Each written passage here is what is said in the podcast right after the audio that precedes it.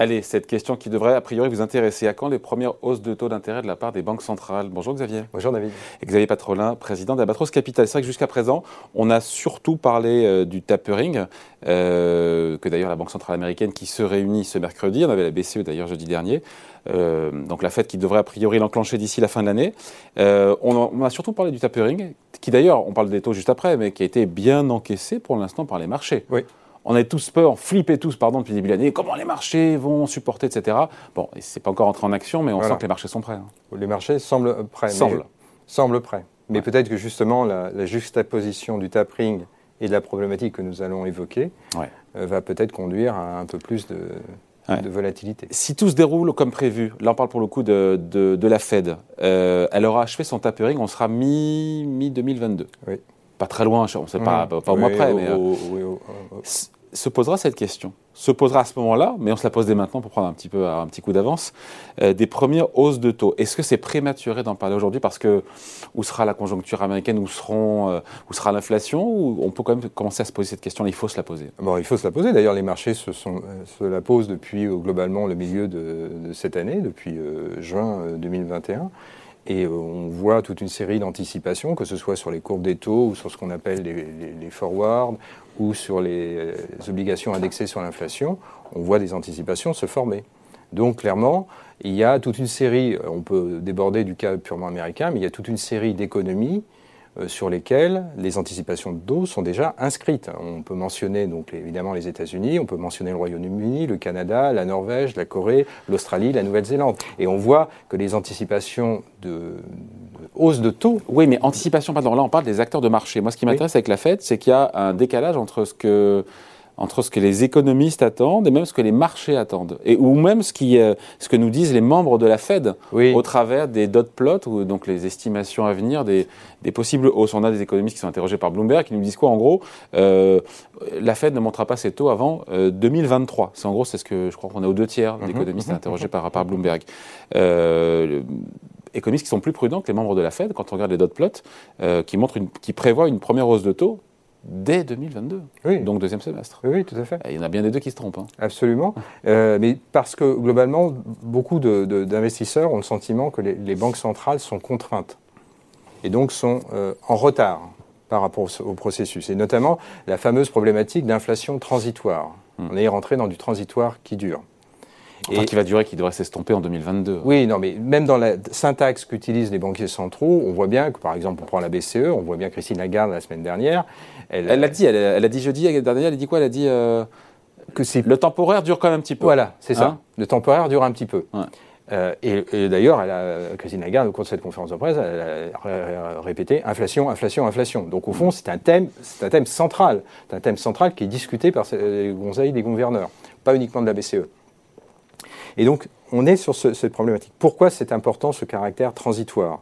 S'il y a un caractère transitoire, l'action des banques centrales n'a pas besoin d'être précipitée. Et donc, elle a raison, Christine Lagarde. Absolument. Mais si on est dans du transitoire qui dure. Mais qui dure quoi? Qui dure, euh, on parle de bah, mois, de trimestres, d'années voilà, Et à quel plutôt C'est plutôt, plutôt en trimestre. À ce moment-là, la grande crainte des banques centrales, c'est ce qu'on appelle l'effet de second tour, c'est-à-dire la transmission euh, des phénomènes de pénurie ou de hausse des matières premières. Au salaire oui, au salaire, aux structures de coûts des entreprises et au, prix, au, prix euh, des produits finis. Et à ce moment-là, on rentre dans quelque chose de, nouveau. Et Parce que qui dit prix, plus élevé dit éventuellement des salariés qui vont devoir, qui vont demander, qui vont demander à être compensés, à avoir des hausses de salaire, et donc ça veut dire des coûts plus élevés pour les entreprises qui vont monter leurs prix, et donc les salariés vont demander des hausses de salaire, et donc on a voilà, une boucle qui s'enclenche. Voilà, exactement. Et donc c'est la généralisation. les années 70. Oui, on n'est pas encore là, mais potentiellement, il y a ce, spectre qui, qui, rôde. Plein d'économistes n'y croient pas. Hein. Oui, oui, non, mais euh, c'est un sujet débattu, donc j'ai pas dit, je, je pas, on ne va pas le trancher euh, aujourd'hui, mais en tout cas, c'est un sujet débattu.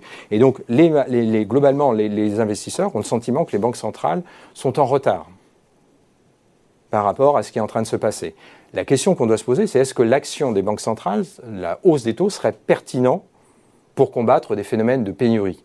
Bah, Sur les produits historiquement, oui. Hein. Non, mais des phénomènes de pénurie dus à. Ah non, historiquement, quand il y avait de l'inflation, on augmentait les taux et donc ça calmait l'activité, moins d'inflation, et on avait une récession. On, était sur une problématique d'offre et de demande qui, qui s'auto-alimentait. Là, on est sur une problématique d'écartement entre l'offre et la demande suite à un séisme pandémique. Mmh, et donc, on a toute une renormalisation de la chaîne de production mondiale, de l'économie mondiale, qui, s'étale sur une très longue période, ce qu'on n'avait pas estimé. Oui, mais tout ça va se calmer. On avait euh, la semaine dernière le patron d'ST mhm. Microelectronics, Jean-Marc Chéry, le PDG, qui mhm. était là sur ce plateau, mhm. qui nous disait, mais en gros, euh, en 2023, tout ça sera normalisé sur les semi-conducteurs, donc on va en sortir. Eh ben, la question, c'est 2022.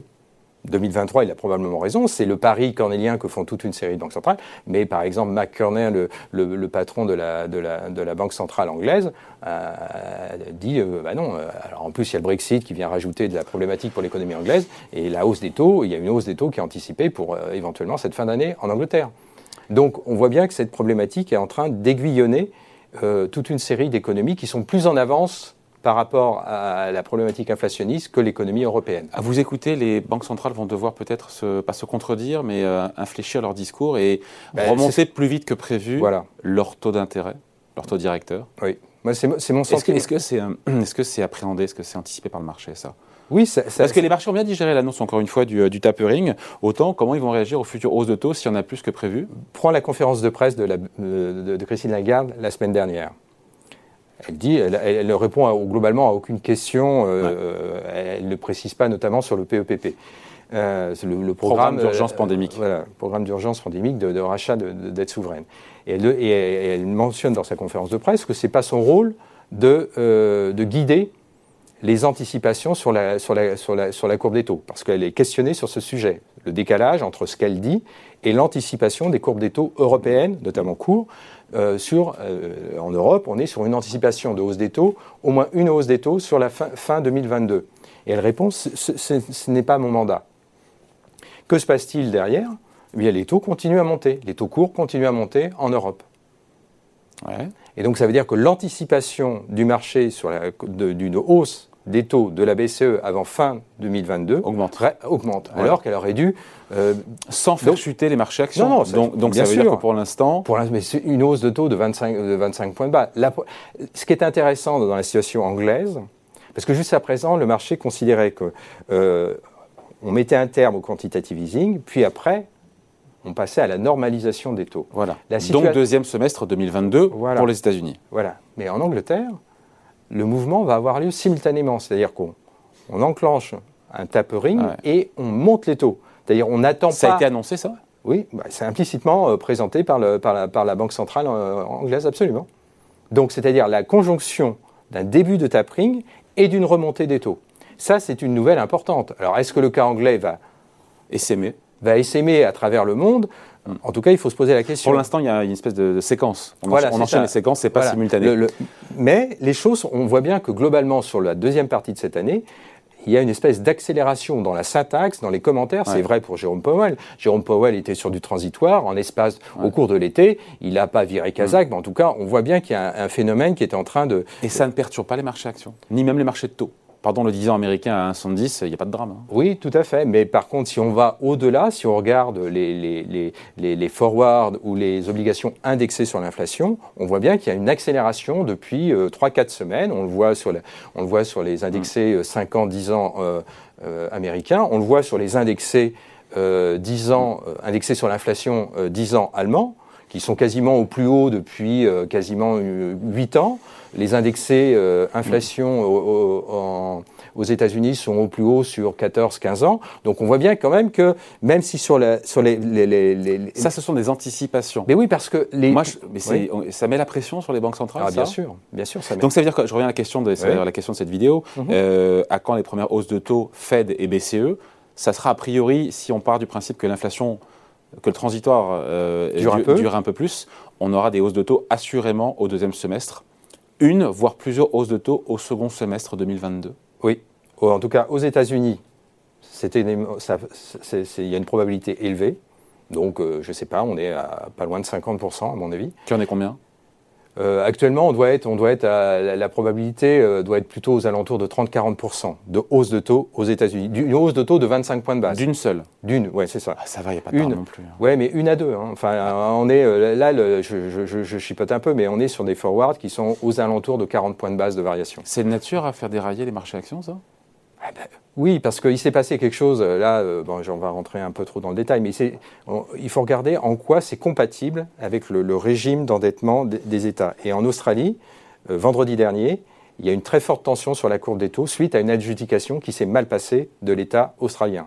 Donc ce qui est intéressant, c'est de voir l'impact qu'aura la hausse des taux courts sur les conditions de refinancement des États. Si D'où la, problématique du tapering, parce que le tapering, c'est une espèce de réassurance de la Banque centrale que les conditions financières de refinancement sont toujours là. Par contre, si le tapering, il y a un désengagement puissant, quasiment total, et qu'en même temps tu as une hausse des taux courts, à ce moment-là, il peut y avoir des problématiques de, financement, et notamment aux États-Unis. Il n'y a aucune raison que le, que le taux 10 ans américain reste collé à 1,50. Aucune on pourrait envisager un taux 10 ans qui... Euh, on est à 70 aujourd'hui. À 70. on, pourrait, euh, on pourrait être à 2, 2,5, euh, voire au-delà. Donc c'est l'impact que ça aura sur la, courbe des sur Donc le plus probable, c'est du une à deux hausses de taux encore une fois pour la Fed second semestre 2022. Côté BCE, François Villeroy de Gallo disait qu'il n'y a pas de raison que la BCE augmente ses taux d'ici fin 2022.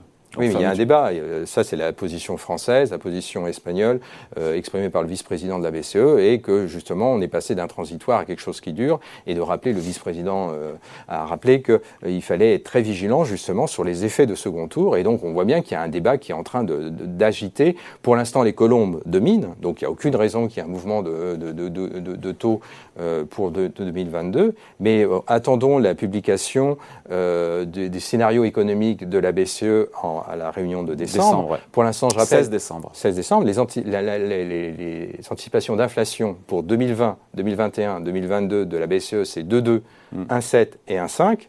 Actuellement, au niveau européen, en septembre, on était à 3,5.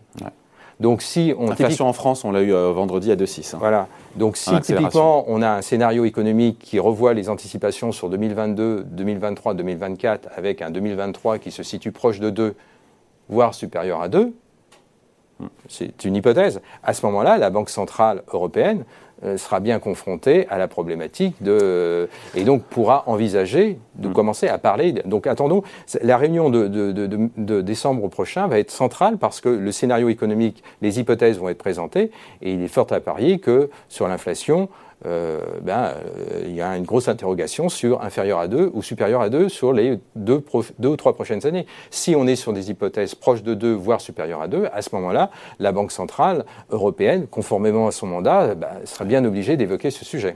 Donc on est, on est euh, à la veille et le marché a vraiment, les, enfin les investisseurs ont vraiment le sentiment que les banques centrales sont en retard.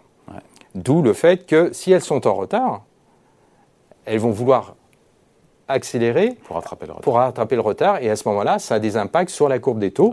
On peut avoir des tensions sur le moyen terme et puis avoir des aplatissements ultérieurs sur le, sur, sur le, sur le long terme. Et donc de nature à déstabiliser les marchés actions. Voilà, et ça, ça sera évidemment, ça, et ça aura des impacts sur l'échange, bien entendu. Hein. Bon, on en reparlera. Merci beaucoup. Explication signé Xavier Patrolin, le président d'Albatros Capital. Merci Xavier. Je t'en prie.